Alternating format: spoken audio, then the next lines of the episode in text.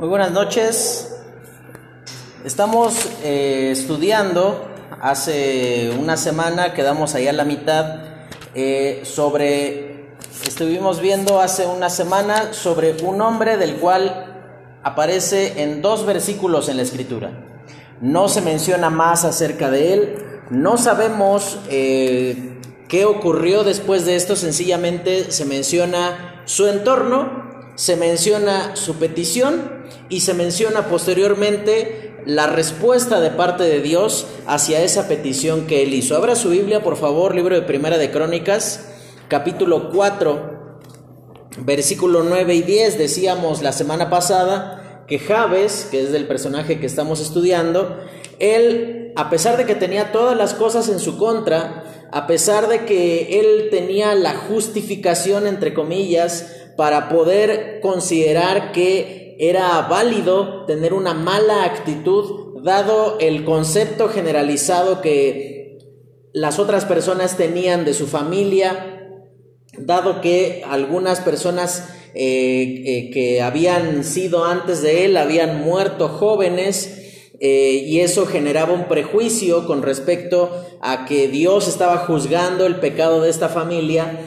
Él tuvo una actitud diferente y decíamos la semana pasada que el 80% de las cosas que, el 90%, perdón, el 90% de las cosas que nos ocurren pasan por la actitud que nosotros tenemos ante ellas y solamente el 10% es en sí misma esa situación que estamos experimentando. La actitud decíamos que es lo que determina el resultado que vamos a obtener al enfrentar una cierta circunstancia en particular, pero al mismo tiempo también la actitud es lo que demuestra que nosotros estamos eh, confiando en determinada cosa o en determinada persona. Comienza el versículo 10 de Primera de Crónicas capítulo 4 y dice, e invocó Jabes al Dios de Israel diciendo, oh si me dieras bendición y ensancharas mi territorio, y si tu mano estuviera conmigo y me libraras del mal para que no me dañe, y le otorgó Dios lo que pidió.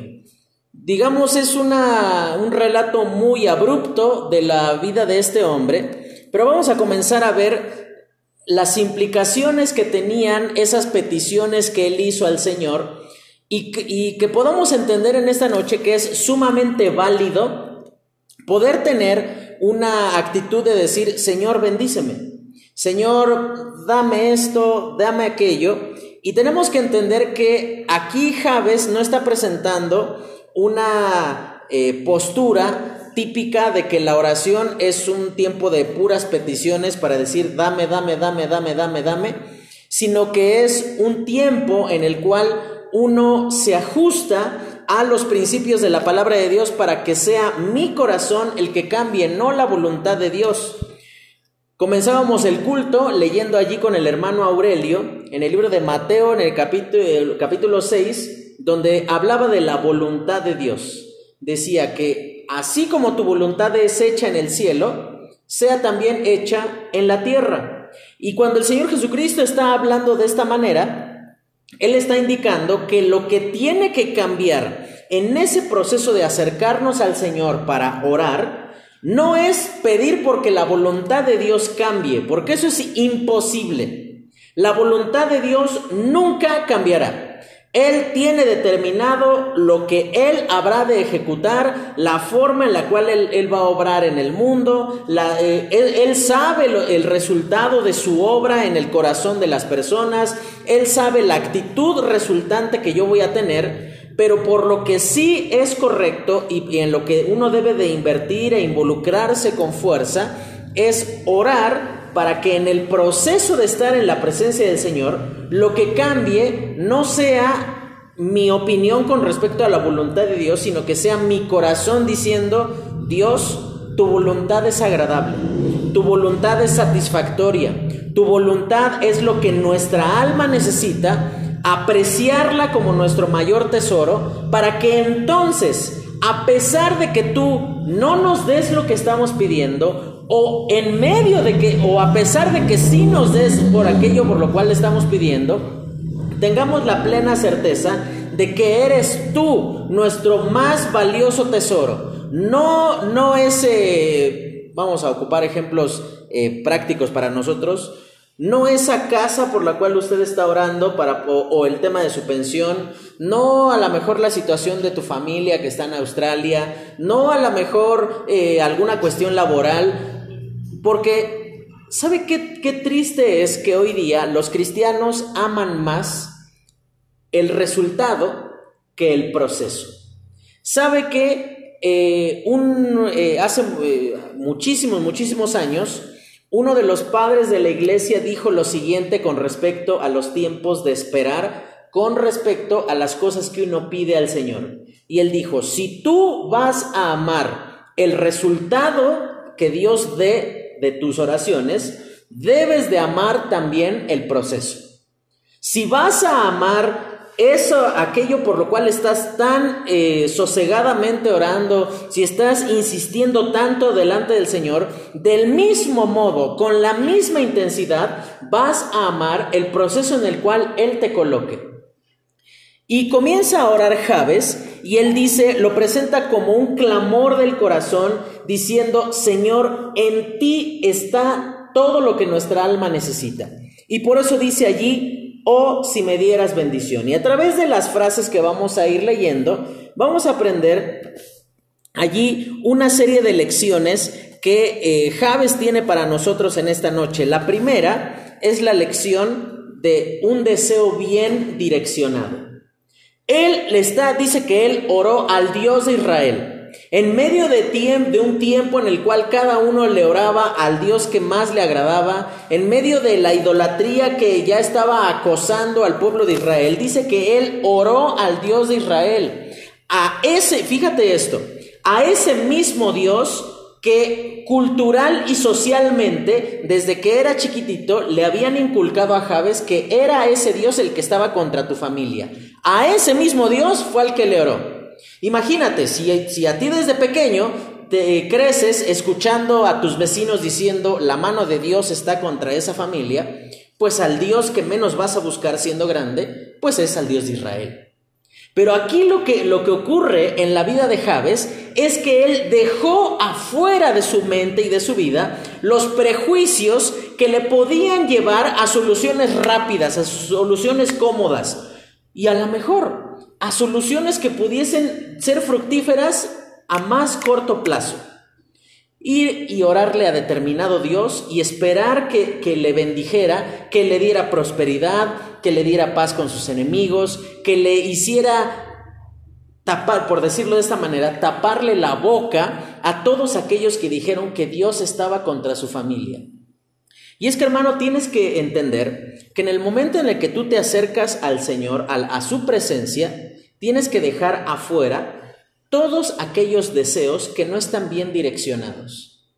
¿Te estás acercando al Señor para que te dé o te estás acercando al Señor porque en Él está tu satisfacción? Por esa razón Él dice que oró al Dios de Israel y le dijo, oh si me dieras bendición.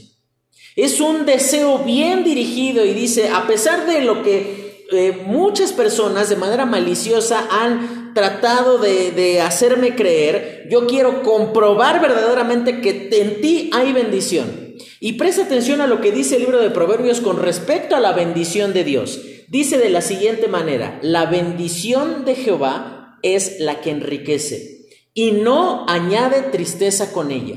¿Sabes qué significa eso? Que en el proceso de estar finalmente recibiendo la bendición de Dios, como decíamos, una nueva casa para vivir, una pensión, la salud de la familia, mejor trabajo, mejores condiciones, lo por lo que usted esté orando. En ese proceso de estar esperando, usted está con la plena certidumbre de que Dios no, no, esto no pasa como cuando contratas un plan de teléfono. Te cuento y externo mi amargura hacia Telcel. Es la cosa más indeseable ante mis ojos. ¿Sabes cuánto, cuán difícil fue cambiar, liberar mi número de teléfono para poder usarlo con otra compañía? Tardé dos meses. que no se podía, que porque eh, la abuelita del técnico se cayó, que no se podía, que porque este, por el mal clima, o sea, puros pretextos. Y pretexto tras pretexto tras pretexto. Cuando yo contraté con ellos, uy, me dijeron, no, tú vas a pagar 200 pesos al mes y vas a tener un montón de beneficios. Y todos esos beneficios me duraban los primeros dos días del mes. Y los otros 28 era una tensión de decir, no me entran las llamadas, la calidad del audio es muy mala, el internet es pésimo, es poco. Hermano, Dios no es como Telcel o como tu, tu vendedor más eh, mal visto ante tus propios ojos. Con Dios no hay letras chiquitas de que dice, te voy a bendecir, pero aguántate el cambio porque no todo será felicidad. Te voy a bendecir, pero ni creas que va a ser tan fácil. Te voy a bendecir, pero teme las consecuencias porque tienes que sufrir como para pagar por él, tienes que pagar derecho de piso, por decirlo de esta manera. Aquí Javes muestra un deseo bien direccionado diciendo, oh, si me dieras bendición, porque en ti está nuestra satisfacción. Cualquiera de los otros dioses que está alrededor de la tierra en la cual vivimos me podría proporcionar quizás lo que yo quiero, pero yo no voy con, eh, con Moloch, no voy con Baal, no voy con Acera, no voy con cualquiera de los dioses que, que tenía más a la mano, que eran mucho más populares en, en, cuanto a la opinión que el pueblo tenía con respecto a Dios, sino voy con el Dios de Israel. Quiero comprobar a ciencia cierta quién es Él. En el libro de Salmos, en el capítulo 34, el salmista hace una invitación y dice, gustad y ved que es bueno Jehová. Y ahí entonces el salmista está haciendo una invitación para que tú compruebes de manera personal no como Job cuando él en el capítulo 42 dice, de oídas te había oído. Tenía un concepto muy diferente de ti. Y sabes, hermano, en el proceso de acercarse a la palabra de Dios, en el proceso de acercarse al Señor por medio de la oración, te vas a dar cuenta que hay muchos, eh, muchos principios eh, preformados que tenemos en nuestra mente con respecto a Dios, que al analizarlos en la escritura decimos, no, nos damos cuenta que por esa razón no recibimos lo que pedimos, porque como dice en Santiago, pedimos mal. Pedimos para nosotros, pedimos para nuestra satisfacción y no para encontrar mayor satisfacción en Dios. En segundo lugar, después de que Javes dice, oh si me dieras bendición, él dice, y ensancharas mi territorio. Aquí no está Javes eh, mostrando una insatisfacción por la porción en la cual Dios lo colocó. Más bien, aquí Javes ni siquiera se está refiriendo a un, eh, única y exclusivamente a una porción física, sino que está hablando de la visión y de, y de la perspectiva que él está teniendo de cuánto él quiere conocer al Señor en su propia vida, experimentar a ciencia cierta cuán satisfactoria es la voluntad de Dios. Tú llegas al libro de lamentaciones y el, y el profeta Jeremías, cuando está escribiendo allí, menciona una frase que dice lo siguiente, que a lo mejor suena un tanto extraña y dice, las cuerdas me cayeron en lugares deleitosos. Y uno diría, ¿eso qué significa? Bueno, te cuento. Para los que han sido un tanto constantes en su lectura bíblica, la semana pasada terminamos Josué y una buena cantidad de capítulos en Josué mencionó cómo se dividió la tierra. ¿Sabes cómo lo hacían? Pues con una cuerda, la tensaban y donde caía y quedaba marcado en la tierra, esa era tu posesión. Entonces cuando Jeremías dice las cuerdas me cayeron en lugares deleitosos, él está diciendo el lugar, las circunstancias, el punto de la historia en donde Dios me ha colocado es plenamente satisfactorio. Ahora, no te olvides, ¿cómo se llama el libro? Lamentaciones. No estaba Jeremías comiéndose una pierna de pollo así de este tamaño grandota en el palacio del rey en la sombrita, este, con, no estaba así con el racimo de uvas enorme, así nada más estirando la mano para tomarlos, no tenía una gran copa de oro en su mano, disfrutando de la paz y de la prosperidad del que muchas personas piensan que debe de venir forzosamente por estar en el ministerio, no. Jeremías estaba rodeado de muertos estaba rodeado de destrucción. Y a pesar de esas condiciones, él dice, las cuerdas me cayeron en lugares deleitosos. Cuando Javes dice aquí, y ensancharas mi territorio, no está diciendo, Señor, lo que tú me diste me es poca cosa.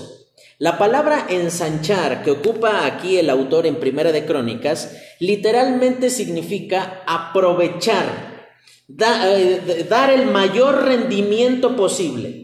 Entonces, cuando Javes está diciendo, permíteme, Señor, que en mis circunstancias yo las pueda aprovechar del mayor modo posible, de tal manera que, como dice en el libro de Salmos, en el capítulo 90, dice, enséñanos a contar nuestros días, que traigamos, de tal modo a contar nuestros días, que traigamos al corazón sabiduría. Enséñanos. Y, lo que escribe Moisés ahí en Salmos es muy interesante porque si tú recuerdas, Moisés tenía una vasta y muy notable formación académica. Y un tipo que, había sido educado en Egipto, en, la, mejor, digamos, en ese momento, en la eh, cultura más prominente, va a decir, enséñame a contar lo básico, lo, lo, elemental. ¿A qué edad aprendiste a contar tú? a lo mejor tenías 3, 4 años y por lo menos contabas hasta el 5, hasta el 10 y a lo mejor pues ya no pasas del 100, pero pues por lo menos ya medio que, por lo menos ya recibes el cambio bien en la tienda, ¿no? Ya no, ya no es que pues por fe dices, pues sí, ya me cobró lo que usted quiso y te vas confiando en la buena voluntad de la, de la persona que atiende. Cuando dice aquí, y ensancharas mi territorio, es una petición de Javes diciendo, Señor, las circunstancias en las que tú me coloques, como en las que ya estoy, el prejuicio del pueblo del cual estoy rodeado, la aparente eh, mala voluntad que tú has tenido para con mi familia, permíteme aprovecharla de tal manera que yo encuentre satisfacción en ti. Mira, hermano, la solución para que tu vida espiritual mejore no es que tus circunstancias cambien, es que tu corazón, que tú tengas la actitud de decir, Señor, ensancha mi territorio. Permite que yo lo aproveche del mejor modo posible en la condición en la cual yo estoy. Porque tienes que considerar, si tú no eres fiel en las pocas cosas que a tus ojos eh, estás eh, recibiendo en este momento, nunca vas a ser llamado a mayores cosas porque no estás siendo fiel en lo poco. El Señor Jesucristo enseña eso y dice, el que, eh, el que en poco es fiel, es fiel también en lo más. No esperes que Dios te confíe una familia, un ministerio, una responsabilidad si lo que ya tienes en tus manos no lo estás aprovechando, no estás avanzando en temor, en sabiduría, en conocimiento del Señor, si tú no estás haciendo eso, tú no estás ensanchando tu territorio. Tú sencillamente quieres que Dios haga toda la labor, que Él produzca el rendimiento en el lugar donde Dios te colocó y no. El aprovechamiento de las circunstancias en las cuales Dios te ha puesto te corresponde a ti. Si obtenemos bendiciones por la gracia de Dios, por la suficiencia del Espíritu Santo, por el mensaje de su palabra, por la comunión con los hermanos, por, medio de la iglesia local. Todo eso es cierto. Pero quien determina cuán provechosa va a ser una eh, circunstancia para ti, eres tú por medio de la actitud que tú tienes ante lo que Dios permite que tú estés experimentando. Y continúa diciendo, y si tu mano estuviera conmigo. Esa mano, eh, es notable que la figura que la palabra de Dios siempre ocupa para referirse a la mano de Dios implica tres cosas. En primer lugar, la mano de Dios habla de poder.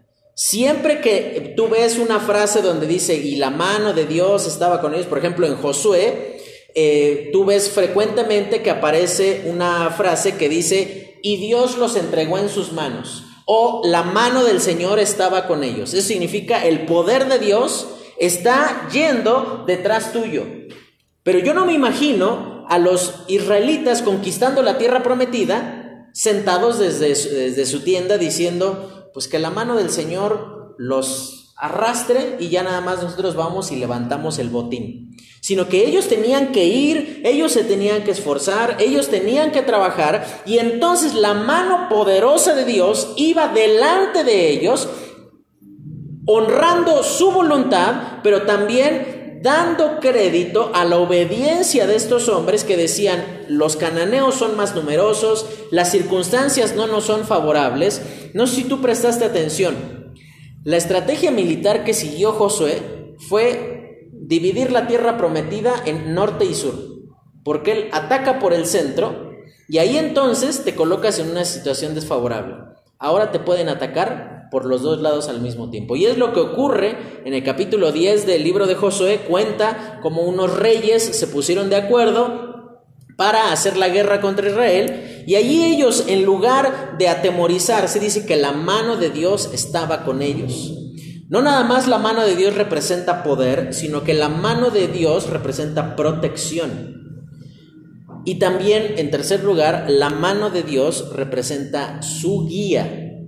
Siempre que usted vea esa, esa figura de la mano de Dios, dé por sentado estas tres cosas. El poder de Dios, la protección de Dios y la guía de Dios. Cuando Jabes estaba diciendo, y si tu mano estuviera conmigo, ahí él está diciendo, Señor, yo voy a esforzarme en medio de las circunstancias donde tú me coloques.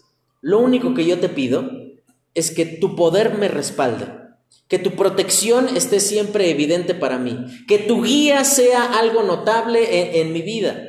Cuando Moisés estaba eh, por comenzar a dirigir al pueblo de Israel ahí en el desierto, él le presenta una, una petición, una sola petición a Dios, y él le dice, si tu presencia no va a ir con nosotros, no nos saques de aquí. Es en vano que tú nos digas que nos des la ley, es en vano que tú mandes allí la nube para que nos cubra del sol en el día y la columna de fuego para que nos dé calor en la noche, es en vano. Si tu presencia, si tu, si tu obrar efectivo no va con nosotros, de nada sirve.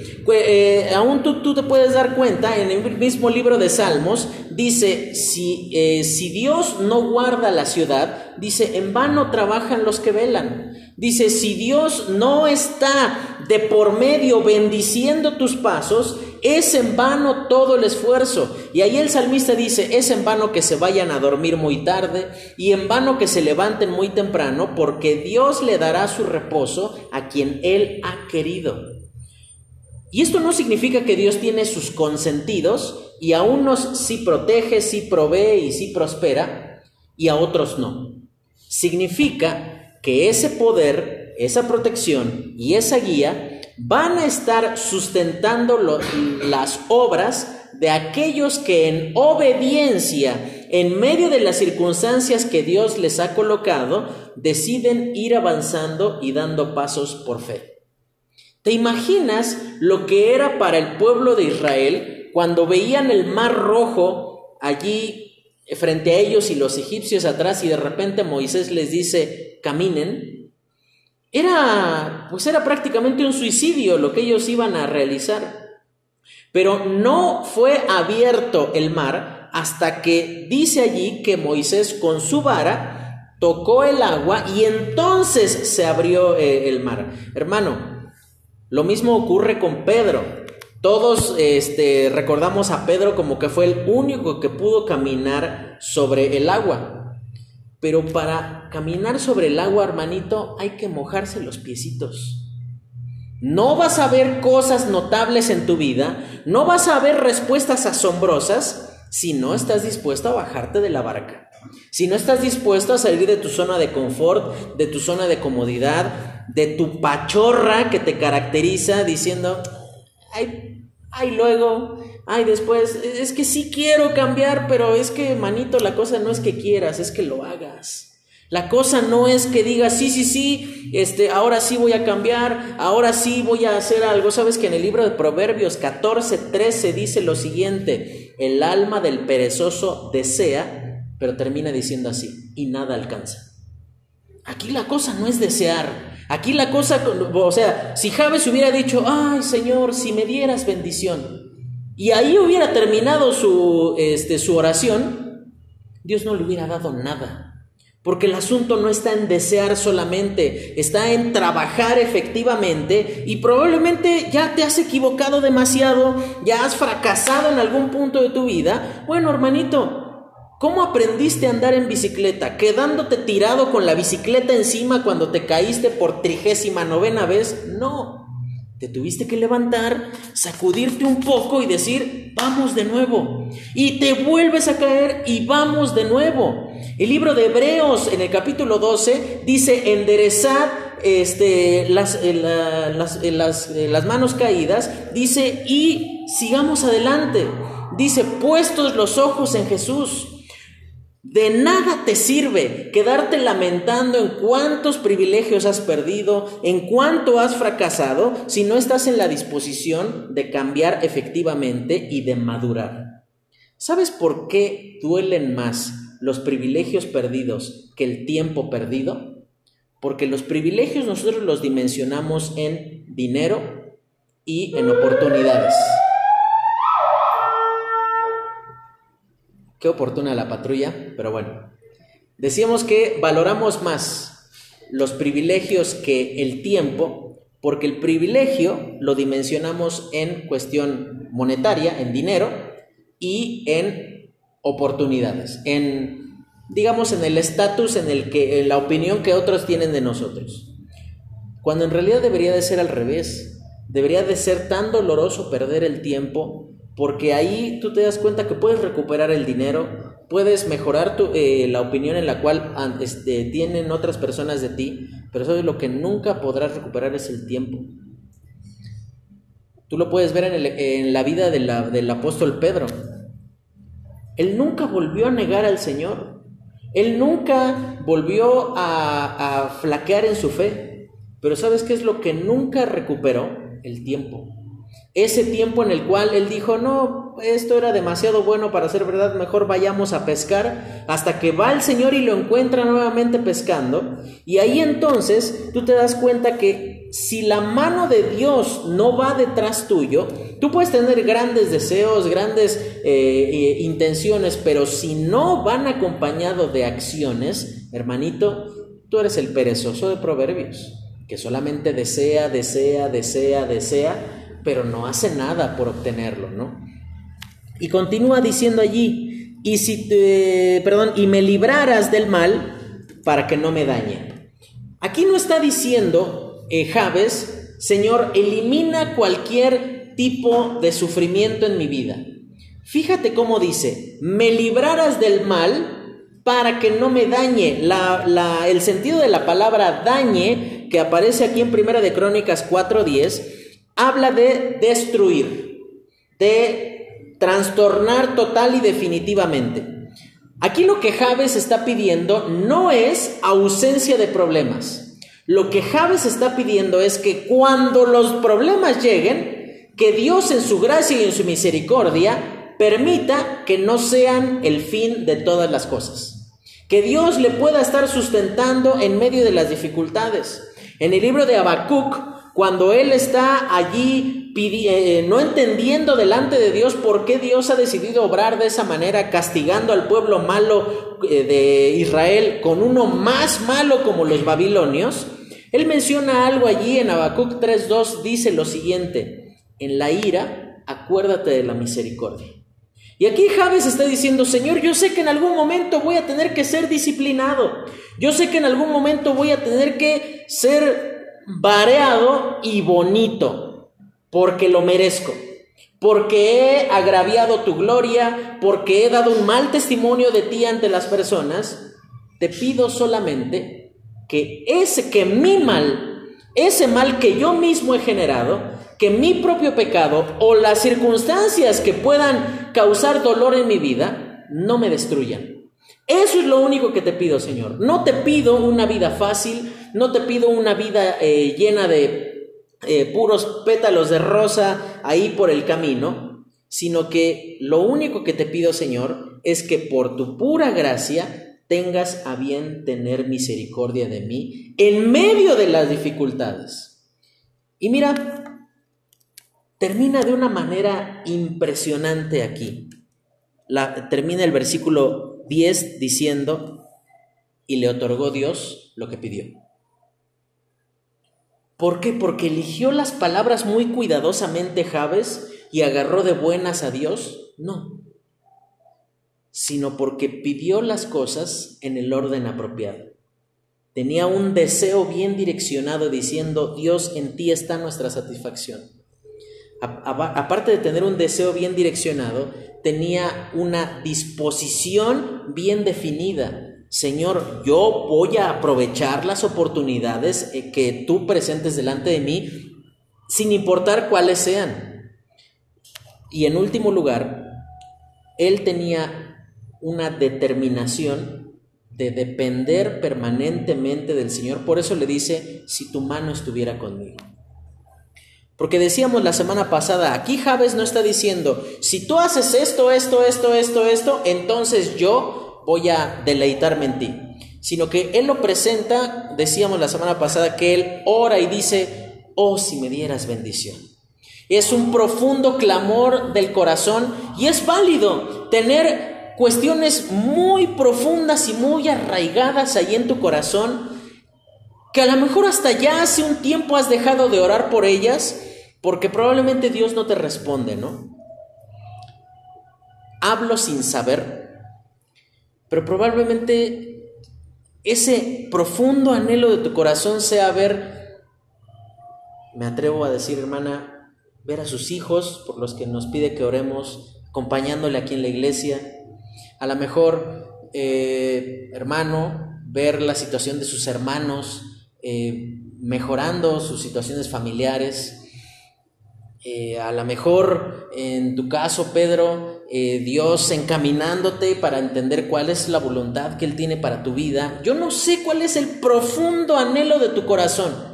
Porque aquí no dice que Javes se paró ahí en la puerta del templo y dijo, escúchenme lo que voy a orar, sino que Seguramente este clamor surgió de esos momentos de intimidad con el Señor y él dijo, oh si me dieras bendición. Y creo que no está mal desear. ¿Sabes qué es lo malo? Desear solamente quedarse en una cuestión de decir, qué padre sería que esto ocurriera, sino que Javes se acercó al Señor con la plena certeza de que era escuchado y de que Dios podía hacer aquello por lo cual él estaba pidiendo. Y yo creo que todos nosotros, hermano, termino, debemos de llegar a un punto como en la vida de Javes a pesar de que las circunstancias de nuestro entorno no, sean las más favorables, nosotros es necesario que nos acerquemos al Señor y digamos, Señor, en ti está nuestra satisfacción. ¿Y sabes por qué Dios le otorgó lo que pidió? Porque Javes no necesitó de tener paz con sus enemigos, ni que el mal no le dañara, ni que eh, tener paz, prosperidad y protección con la mano de Dios, sino que él desde antes de pedir, él tenía ya la actitud de estar satisfecho en Dios. Eso es lo que tú debes de hacer.